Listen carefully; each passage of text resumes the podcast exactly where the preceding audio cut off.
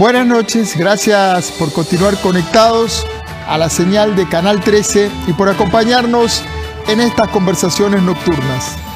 Soy Ernesto Rivera. El Congreso que comenzó labores este mes tiene una característica particular. Dos de sus fracciones son debutantes en la Asamblea Legislativa. Una de estas fracciones es la del Partido Liberal Progresista, que bajo la candidatura presidencial de Eli Feisak obtuvo seis curules en las elecciones de febrero pasado. Uno de estos seis nuevos diputados es un politólogo con trayectoria en temas de defensa del consumidor y reforma del Estado.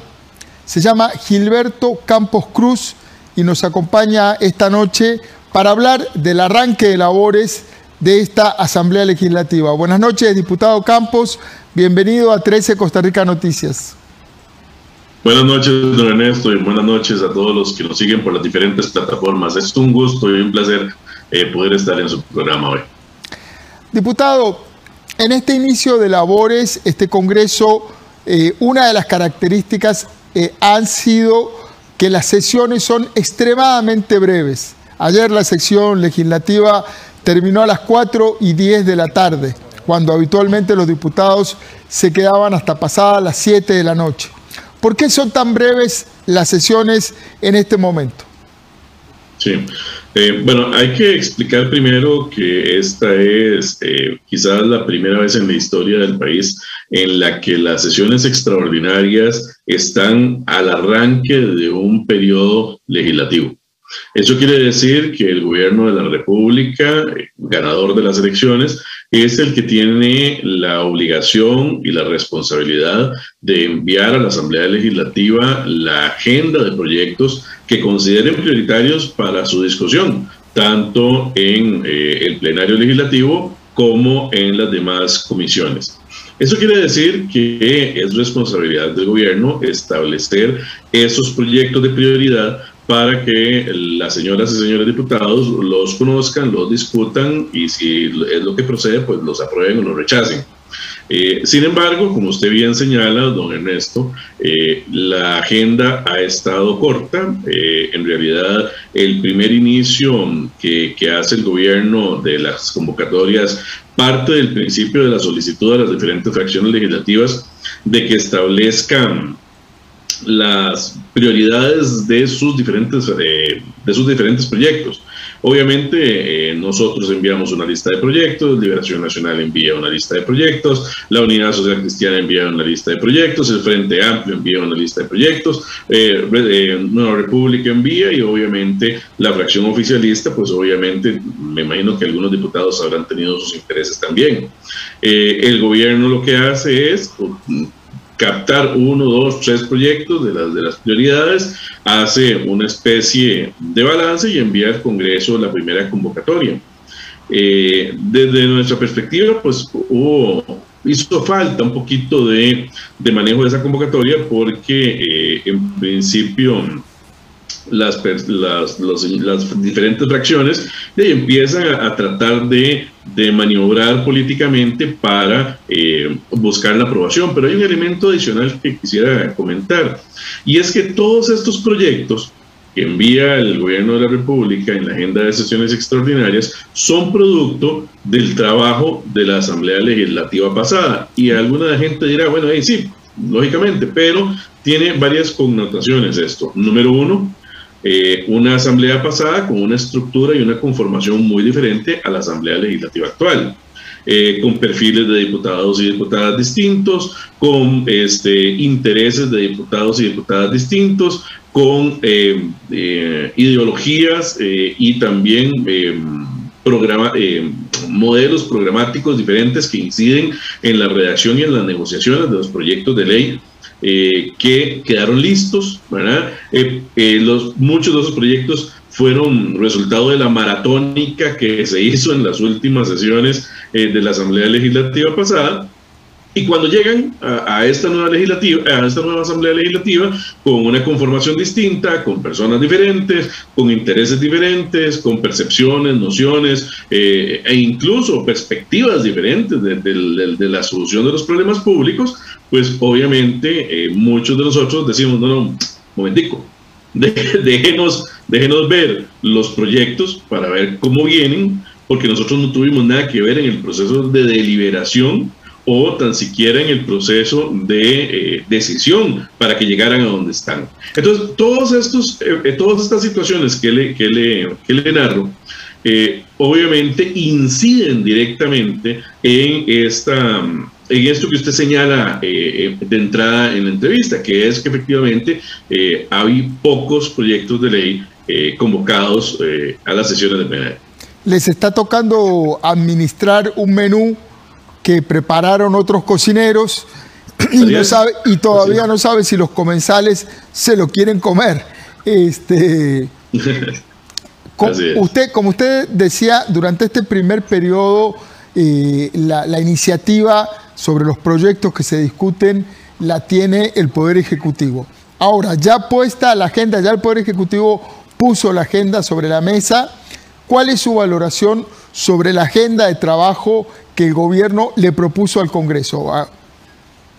Sí, eh, hay muchos proyectos eh, que ya fueron votados, de hecho, en las sesiones que han venido sucediéndose eh, en, el, en el Congreso, que son proyectos, si bien es cierto que tienen una importancia relevante para el andamiaje jurídico nacional, como por ejemplo derogatorias de impuestos viejos, o derogatorias de leyes eh, que ya no tienen ningún sentido, leyes de 1869, leyes de 1930, leyes de mil, me explico.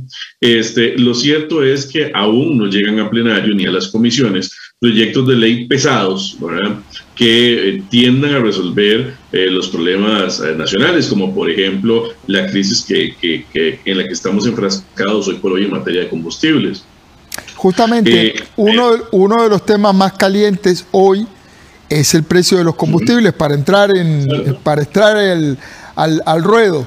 Este, su proyección es el precio de los combustibles está proyectado a que sigan subiendo en vista de que la guerra no da señales de terminar. Eh, y la economía mundial está, está metida en eso, no es un tema nuestro. Eh, no depende de nosotros, de nuestras propias fuerzas. Usted propuso ahora, bueno, lo veo cabecear, ahora me explica.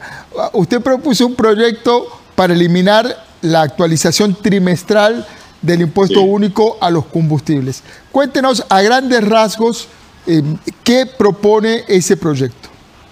Sí, eh, bueno, desde campaña lo veníamos anunciando, eh, es necesario acabar de una vez por todas con ese perverso mecanismo de actualización automática del impuesto único a los combustibles. Sabrá usted, don Ernesto, y amigos que, nos siguen en diferentes medios, que la ley 8114, eh, la ley de eficiencia, de simplificación y eficiencia tributaria, que estableció el impuesto único a los combustibles, estableció en su artículo 3 un mecanismo de actualización trimestral que, en que cada vez con base en el índice de precios al consumidor, eh, había una actualización del Ministerio de Hacienda para, para, para prácticamente subir todos los trimestres el, el, el, impuesto único.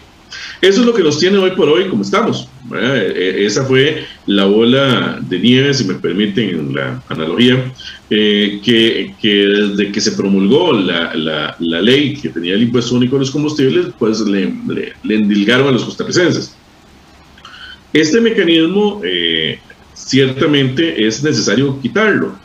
¿Cuál es el beneficio de esto? El beneficio es detener eh, la vorágine de crecimientos permanentes del impuesto único a los combustibles, que es una, una de muchas medidas que se pueden implementar.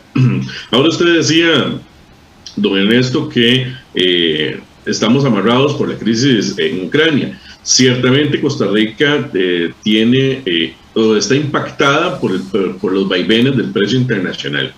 Eh, y basta con ver la estructura de precios de los combustibles para poder desgranar un poquito uno por uno los impactos que esto tiene. Por ejemplo, eh, los dos factores más importantes en la definición del precio de los combustibles es, eh, por un lado, el precio de compra internacional y por otro lado, el impuesto único a los combustibles. Hablemos un momentito del, del precio internacional. Aquí impacta directamente la metodología de cálculo, una metodología que hasta el momento la autoridad reguladora de los servicios públicos realizaba con base en proyecciones o incluso estimaciones eh, del precio que era actualizada, que, que, era compensada, digamos así, en algunos momentos eh, una vez al año, o en algunos otros momentos cada tres meses, en otros momentos cada seis meses, dependiendo. Eso, nosotros tenemos años de estar fijando el precio de los combustibles con esta temática. Sin embargo, más o menos eh, allá del 2020, eh, el, la nueva metodología que establecía la fijación tarifaria eh, con base en, en, en precios reales de, de, la factura de los productos terminados. Recuerden ustedes que Costa Rica no importa petróleo, importa productos terminados. De, de productos gasolina, imp, importa ya el combustible, el súper, claro. la, la, la, regular, el, el diésel. No, no, Recope es una sí, refinadora que tiene muchos años de no refinar ni un litro desde el 2011. Eh, también eh, se importan las naftas, se importa el búnker, se importa una gran cantidad de productos, el gas licuado de petróleo, etc. Bueno, eh, entonces, esa metodología está, estuvo lista desde el 2020. Lo que pasa es que la Autoridad Reguladora de los Servicios Públicos, desde hace mucho tiempo también, no tiene su junta directiva completa. Hoy por hoy tiene solo dos directores, no tiene regulador, obviamente nombrado o reguladora nombrada, eh, y obviamente esto tiene que pasar por la junta directiva de la, de la ARECEP. Eh, entonces, decir que, eh, que, digamos que no se puede hacer nada, no, no, sí se puede, hay, que nombrar a la gente para que lo hagan, ¿verdad? En, la autoridad reguladora de servicios públicos, para que puedan caminar con estos mecanismos. Entonces, solamente, ya lo decía la autoridad reguladora hace poco, eh, solamente con, la, con, el cálculo tarifario con base en precios reales, pues podríamos tener un impacto positivo. ¿verdad? Yo, yo, le, eh, yo le, es... le, le, le, adiciono, diputado, eh, personalmente en distintas oportunidades he intentado saber a quién le compra Costa Rica el petróleo. Es decir, así como uno dice, bueno, yo prefiero la bomba tal o la bomba cual, en, en términos mundiales, poder saber a quién le compramos el petróleo eh, exactamente y a cuánto lo pagamos. Estamos pagando precios futuros, estamos pagando precios de ahora, estamos pagando una conjetura eh, o sí. exactamente yo debería haber un esfuerzo mucho mayor por transparentar exactamente el claro. precio de, de, lo que estamos pagando. Dígame a, a cuánto lo claro. compra usted y si usted no va a ganar en eso, recope no, no tiene, tiene que, que, que, vender al costo, eh, bueno, yo quiero saber cuánto estoy pagando. Pero usted, don Ernesto, señala uno de los elementos más importantes de este tema y es la posibilidad de elegir, ¿verdad? Usted, usted señalaba en este momento eh, la posibilidad del consumidor de poder elegir en cuál bomba echar. Claro, hay una hay una, una relativa competencia en el mercado de distribución, ¿verdad? Porque tenemos un precio fijado eh, único, eh, eh, da lo mismo cargar combustible en su vehículo en Peñas Blancas que en Paso Canoas o en sí, que, que, es una maravilla, es que es una maravilla en Costa Rica eso. En otros países claro, no claro, ocurre eso. eso. Implica, sí, pero eso implica un mecanismo de compensación, ¿no, Ernesto? Eso implica que hay costos altos y costos bajos que se compensan porque no es lo mismo transportar el combustible hasta Peñas Blancas que dejarlo en Moín o dejarlo en Ochomogo, es decir, son, son costos diferentes. Claro. Entonces, la, la, metodología y la fórmula compensan en alguna medida el, los costos altos y los costos bajos, ¿verdad? hasta llegar a un precio único. Entonces, eso, eso es un tema técnico muy importante de, de, señalar. Eh, pero decía usted que la, que la gente debería conocer y saber y poder decidir dónde echar combustible. Bueno, nosotros somos de la creencia de que el país podría, debería tener el derecho de elegir también cómo comprar. Eh, y ahí la competencia y la apertura en el mercado de, de importación es fundamental. Es fundamental. ¿Por qué? Porque entonces usted no puede tener una mediana competencia en el proceso de distribución sin tener una competencia en el proceso de importación. ¿verdad? que le permita generar en la estructura de costos verdaderos beneficios que lleguen directamente al consumidor. Pero bueno, eso es una discusión también que se reviste un poco de, de ideología, ¿verdad? Y de modelo de Estado, usted lo sabe bien. Eh, pero usted lo, lo, lo, señala perfectamente. El, el, tema de la competencia y los beneficios de la competencia en el mercado de combustibles o en cualquier mercado es fundamental para que los consumidores puedan decidir por ellos mismos a quién comprar. Ahora, íbamos con el tema del impuesto sí, vamos. nada más para nada más para marcar el punto mi, mi, punto es más que con un tema de competencia con un tema de transparencia yo quiero saber yo quiero saber a quién le compra Recope a qué proveedor le compra Recope y a cuánto le compra a cuánto le compró en enero a cuánto le compró en febrero a cuánto le compró en marzo sí. A mayor competencia, mayor transparencia, eso sí se lo puedo, se lo puedo argumentar. Pero bueno, digamos, dejemos ese elemento un poquito de lado. Vamos con el tema del impuesto. En el impuesto, eh, bueno, ya dijimos que lo afecta un mecanismo de actualización automática, que es el proyecto de ley que presentamos para eliminarlo, pero el, el impuesto único a los combustibles tiene ciertos asuntos. Primero, los beneficiarios que se establecen en la ley. Bueno, ¿cuáles son los beneficiarios del impuesto único a los combustibles? Bueno, la Caja Única del Estado, eh, la Universidad de Costa Rica, eh, la Cruz Roja, FONAFIFO, eh, bueno, la NAME junto con la Universidad de Costa Rica, entre municipalidades, entre otros, ¿verdad? Eh, entonces, no es que todo el impuesto único vaya directamente a la caja única del Estado para ser utilizado como fondo común para los diferentes eh, programas eh, y, gastos del gobierno. No, lo, que sí es cierto es que el impuesto único genera anualmente, según el último dato que yo tengo, más o menos unos 522 mil millones de colones al año, dato del año pasado. Eh, entonces, esos 522 mil millones de colones ciertamente es importante para la recaudación fiscal. Entonces, bajar eh, el precio o el monto del impuesto único genera un impacto, eh, genera un impacto. Que si usted me pregunta a mí, don Ernesto, yo diría que el impacto debería ser asumido con socarse la baja, con recorte de gasto público. ¿Por qué? Porque vamos a ver, vamos al ejemplo más claro de todas las familias costarricenses. Cuando usted no le alcanza la plata para cubrir los gastos de su casa, porque le llegó menos plata o porque sencillamente las cosas subieron, ¿usted qué hace? Sencillamente echa para atrás, ¿verdad? Echa para atrás, trata de ahorrar en los servicios, trata de ahorrar en los gastos superfluos, los, recorta, trata de, de contener un poquito la bolsa, ¿verdad? Y se acomoda. Todo eso, ¿cómo se llama? diputado, eso pasa con el Estado. Diputado, todo ese, ese echar para atrás que usted eh, menciona, que es un mecanismo que utilizan las familias, las personas comunes, cuando fluctúan nuestros ingresos o nuestros gastos, aparece un, integrante nuevo de la familia y, ¿verdad? Eh, uno de los muchachos tiene que entrar a la universidad, etc.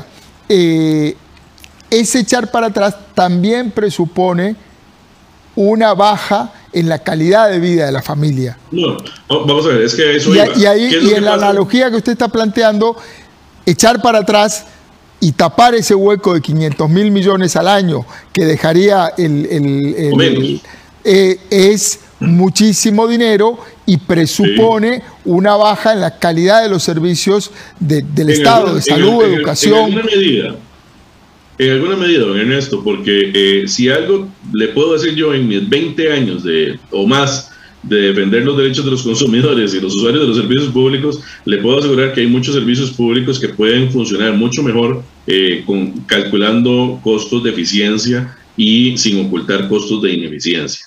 Entonces, bueno, ahí, ahí, es una discusión técnica que podemos tener en otro momento. Pero lo que le quiero decir es que en el Estado no pasa lo que le estoy describiendo como con las familias costarricenses, sino que el Estado dice, ok, tengo menos plata, pido prestado. Tengo menos plata, lo financio, que emito bonos de deuda, eh, los coloco en el mercado internacional y los coloco en el mercado nacional. Y hoy por hoy tenemos más o menos un 70% del Producto Interno Bruto del país endeudado. Entonces, viene la otra parte, ¿verdad? Viene la otra parte. Eh, Costa Rica debería dejar de endeudarse Perdón, pero es que estamos, estamos endeudando las generaciones futuras, estamos endeudando nuestros hijos, estamos endeudando el futuro del país. Y deberíamos más bien este, hacer lo que deberían hacer, lo que hacen las familias costarricenses y decir, ok, no está alcanzando, no está alcanzando, tenemos que reducir, hacer más eficiente la operación, hacer que la calidad de los servicios públicos no disminuya no disminuya, pero sí que veamos la posibilidad de reducir la cantidad de Estado y el tamaño del Estado que tenemos. Y, le puedo decir, vea, vea la noticia de hoy que aparece eh, en los diferentes diarios de, circulación nacional, el Consejo Nacional de la Producción, una auditoría de la Contraloría General de la República, que señala más o menos un 170% de, de costos por encima de lo normal. Dígame usted, dígame usted, don Ernesto, si no perdió el Consejo Nacional de la Producción su razón de ser. Eh, entonces, bueno, ese tipo de, discusiones con, este darlas, ¿verdad? Incluso con Fanal con el tema de lo, volviendo al tema de los combustibles, que es lo que la gente está muy pendiente, usted propone eliminar la actualización, no el, no el impuesto, la actualización, derogar el artículo 3 que elimina la actualización.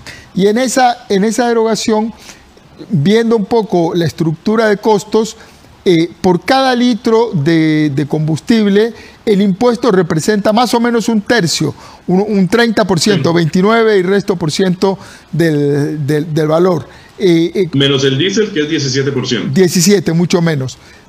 El, punto es, serían unos 276 mil colones, creo que en el precio del diésel, de, si la matemática no me traicionó. Pero bueno, mi punto es eso representaría, el, ¿cuánto sería el beneficio, si ha hecho los cálculos, para el, para el precio del combustible en detener el aumento progresivo? Sí, eso es muy importante aclararlo, eh, don Ernesto, y que ha dicho que usted lo señala. Vean, el mecanismo está calculado con base en el IPC, es decir, con base en el índice de precios al consumidor, eh, y, podemos hablar de inflación, ¿verdad? Con ese tema. Eh, el impuesto se actualiza una vez cada tres meses de acuerdo a los valores de inflación. A veces es más, a veces es menos, ¿verdad? Por supuesto. Sin embargo, sin embargo, eso lo que hace, eliminar ese mecanismo, lo que hace es detener el avance del impuesto. Frenar, ¿verdad? Frenar. No es que le vamos a, crear un hueco al Estado, un hueco fiscal al Estado, eh, aprobando ese mecanismo de, detener, ¿verdad? De, derogar ese mecanismo de actualización y detener el crecimiento del, de la vorágine del, impuesto, ¿verdad? Eh, entonces, no, no se le va a generar un, impacto directo al, al erario público eh, y le va a permitir a Hacienda hacer los cálculos necesarios para poder prepararse para dejar de captar las actualizaciones en el precio. Pero dejar de captar no es lo mismo que eh, cortar de un tajo por ejemplo, un pedazo del impuesto.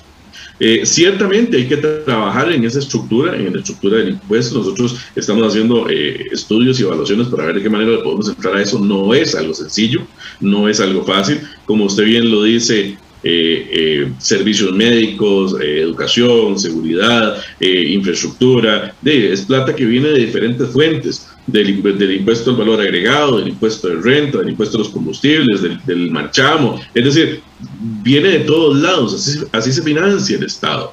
Y abrir un hueco, obviamente, no, nosotros no podemos no podemos alegremente decir eh, recortes en un 60% el, el impuesto a los combustibles sin hacer los cálculos necesarios y pedirle al gobierno que por favor compense ese recorte con un recorte en el gasto, con hacer más eficiente la labor del Estado, con generar mejores condiciones de manera más eficiente.